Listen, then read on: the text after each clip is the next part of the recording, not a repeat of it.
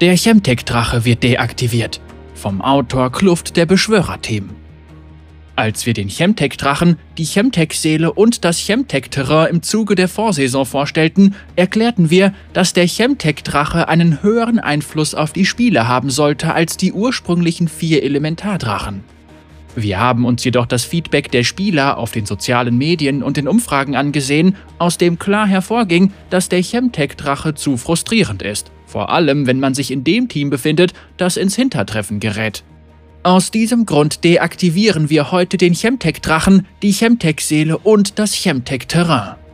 Während der Chemtech-Drache und die dazugehörigen Systeme deaktiviert sind, werden wir verschiedene Änderungen testen, um die Probleme mit der aktuellen Version zu beseitigen, ohne dabei unsere ursprüngliche Idee komplett zu verwerfen. Dabei werden wir uns vor allem auf das Terrain konzentrieren.